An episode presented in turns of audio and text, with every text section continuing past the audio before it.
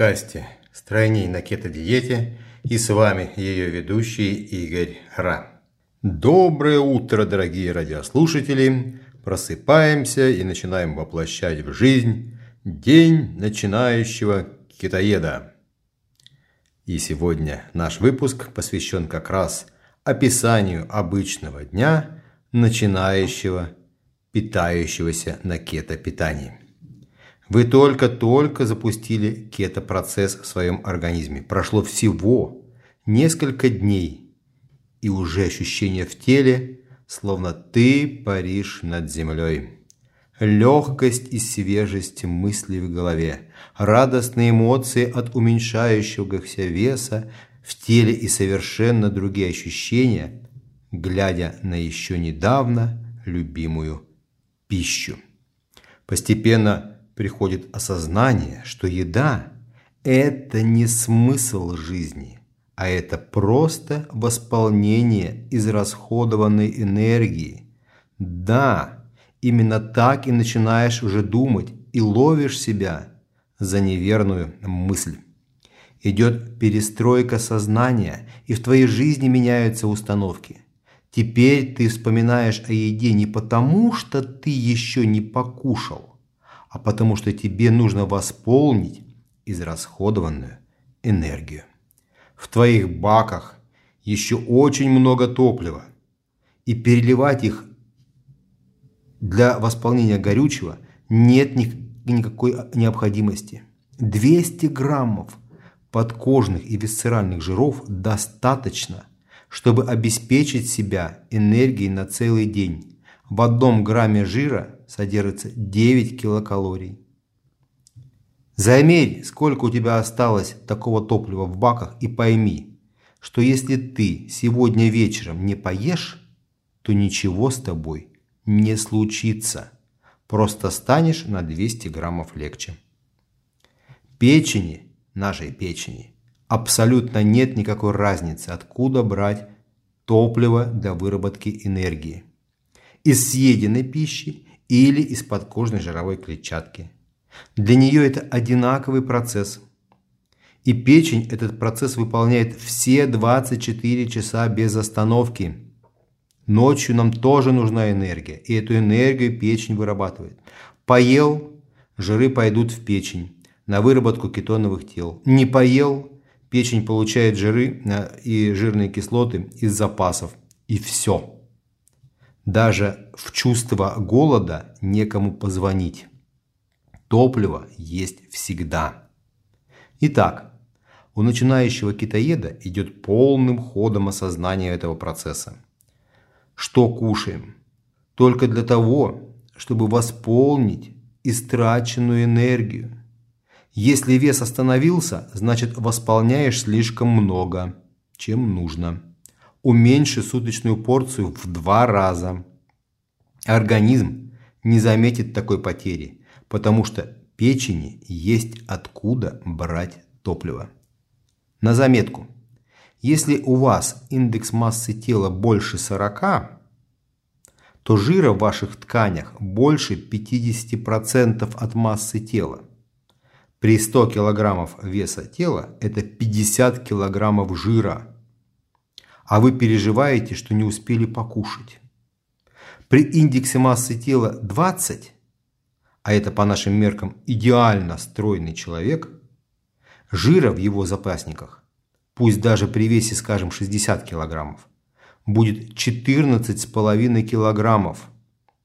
Разделите на 200 грамм в день для сжигания в топке, вы еще можете несколько дней вообще без еды протянуть. Не переживайте.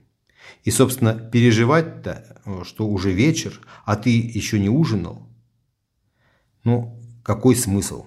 Порадуйтесь только, что еще лишних 200 грамм улетят.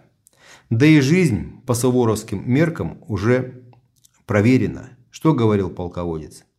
Ужин отдай врагу. На кето-питании начинающий китоед – где-то ко второй неделе уже этот факт начинает осознавать, и его мозг успокаивается. Утром маленькая зарядка с упражнениями для укрепления стройнеющей талии. Где-то 5 минут. Дальше чашечка кофе с кокосовым маслом или чая с топленым маслом и в путь творить добрые дела. Завтракаем не раньше 12 часов. Про каши придется забыть на время. Ну, пока, по крайней мере, стройнеете. А потом как получится.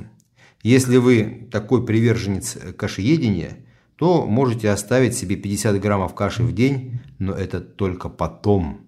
А сейчас забыли. На завтрак все, что хотите из разрешенных продуктов. Но лучше завтрак делать легким и жирным. Яичница с беконом, салат с маслом или сметаной. Если в салате мало масла, добавьте урбич и так далее. На курсе даю подробные инструкции и меню, чего с чем можно совмещать. Обед поздний. В 17 или 18 часов, но не позже. На обед опять все едим, что захочется.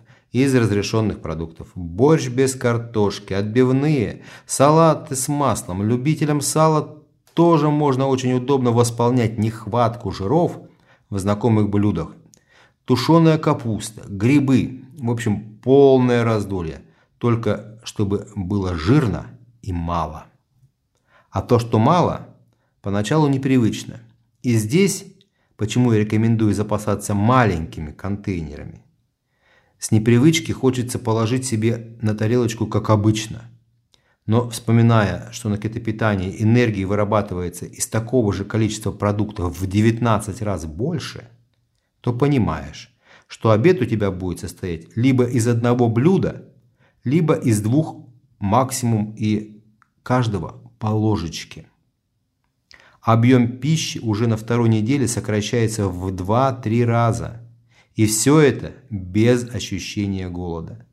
Поэтому общество чистых тарелок – это не наше общество. Вот ощутили, что насытились, что достаточно.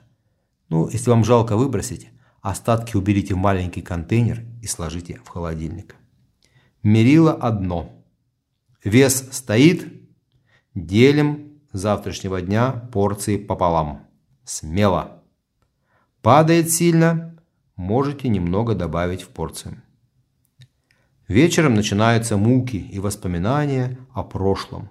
Но эти муки тоже продолжаются недолго. Как правило, все утрясается в первую неделю. Но на первой неделе вечером можно выпить стакан кефира с клетчаткой, например, добавить псилиум или клетчатку топинамбура.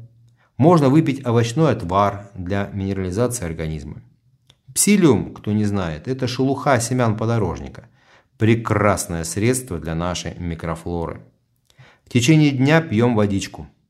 На первых порах нужно пить немного больше, обычного, но это, как правило, полтора-два литра, вполне нормально. Но всегда слушайте свой организм. Во всем должно быть осознанность. Это было про еду. Все. Помимо еды, очень важно тренировать свой мозг и приучать его осознавать ту ценность, которую получает ваше тело на кетопитании.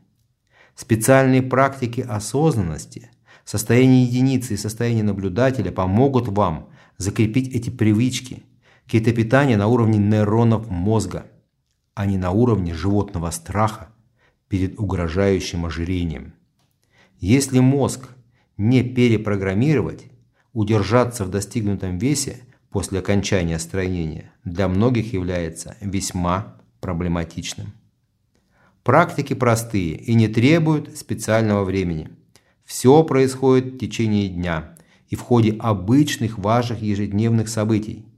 Только воспринимаете вы их теперь по-другому. Воспринимаете в состоянии единицы и состоянии наблюдателя. Этому я и учу на курсе 30 шагов стройности. Главные уничтожители жира находятся в наших с вами клетках.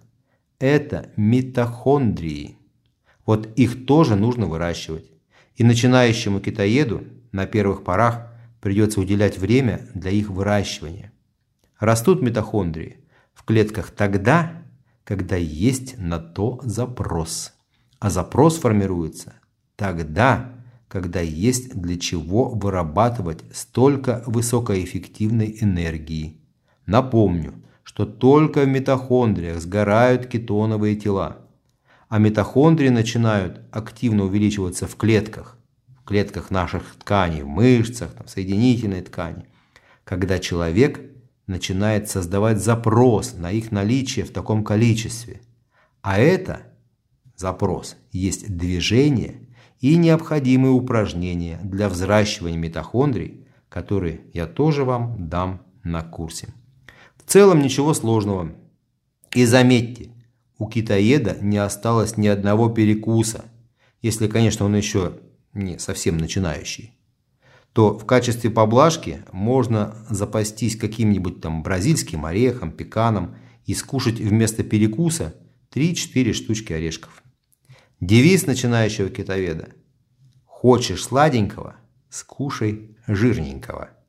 И не пугайтесь двухразового питания. На жировом питании интервалы между приемом пищи значительно увеличиваются, потому что жиры гораздо более энергоемкие. Ну вот, на сегодня все. И не забывайте ставить лайки к подкасту. Обязательно делитесь со своими друзьями и знакомыми, чтобы нас больше количество людей могло услышать. И подписывайтесь на канал в удобном для вас приложении для прослушивания подкастов. До встречи. Услышимся.